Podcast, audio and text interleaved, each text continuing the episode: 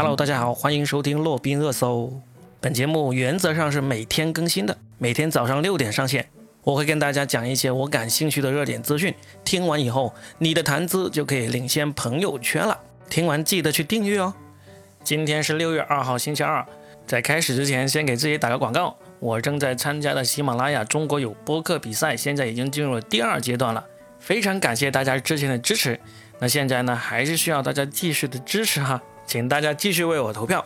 投票方式就看我这个说的全是梗这个专辑的第一条置顶的声音，在这条声音的简介里面，你们就能够找到投票的链接了。点开这个链接，找到我的专辑，每人每天可以有五票可以投。是每天都可以投五票哦，非常需要你们的投票，谢谢啦。那今天给大家说一些什么呢？说起来有点郁闷，我的上一条洛宾热搜那条声音呢，现在已经不见了，因为里面说了一些我都意想不到会是敏感消息的那种内容，就是美国的这个种族歧视暴乱，以及某个小明星自曝自己身份造假的事情，这两个内容居然是敏感信息。因为我没有新闻资质，所以呢，它就不见了。那今天我打算说什么呢？我打算说一说马斯克，因为马斯克这个男人呢，已经在洛宾热搜里面出现过两次了，一次是关于他制造这个呼吸机，一次呢是关于他制造这个脑机连接系统。看来马斯克这个人呢，在审核者看来是一点都不敏感哈。因为关于他的两条声音呢，还一直完好无损的躺在洛宾热搜的这个专辑里面。那么刚好他最近就搞了一个大事情，我就来说一说他。马斯克的 Space X 这个火箭公司呢，最近刚刚把两名美国的宇航员送进了国际太空站，这个应该很多人都知道了。我们就先从 Space X 这个公司说起。这公司是马斯克在2002年创立的，他当时创立的公司呢，只有一个目标。就是最后实现火星移民计划，让人类能够去火星生活或者旅行。那他当时哪来的钱创办这么一个火箭公司呢？是因为他当时刚好手上有一点八亿美金，是他卖掉了自己创业的第一个公司 PayPal，就相当于我们的支付宝。当时他把 PayPal 卖给了 eBay 公司，拿到了一点八亿，他就拿出了一亿，然后再募集了一亿元的外部资金，就创立了这一家公司。但是 Space X 的那个创业之路呢，并没有一帆风顺。他们在2006年、2007年和2008年，他们的猎鹰一号火箭发射了三次，连续三次都全部失败。结果同样是在2008年，就距离第三次失败之后一个多月，他们又发射了第四次。这一次他们终于成功了，成为了世界上第一个实现火箭发射入轨的私营商业航天公司。在二零零八年底，他们终于拿到了美国航天局 NASA 的那个大额合同，合同金额达到了十六亿美元，这才挽救 Space X 于水火之中。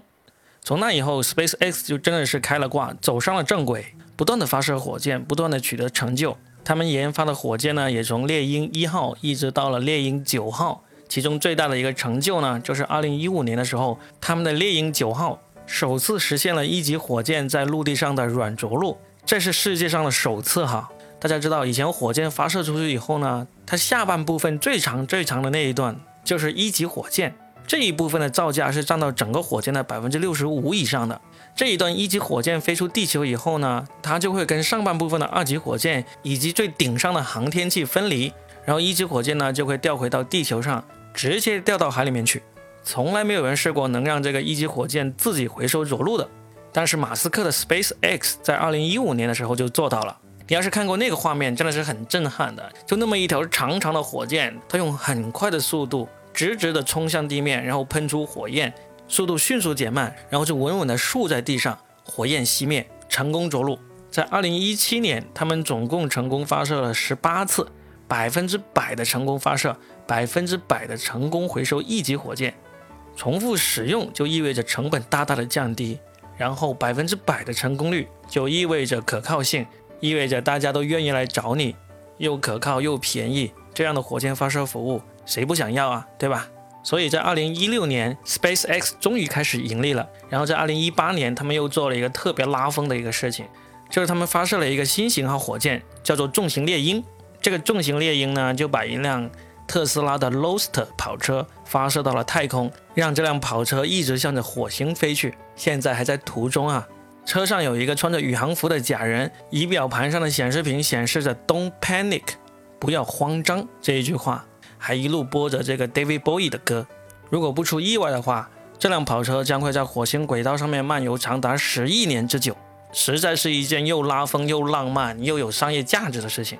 马斯克真是一个又牛逼又十分有商业头脑的人哈。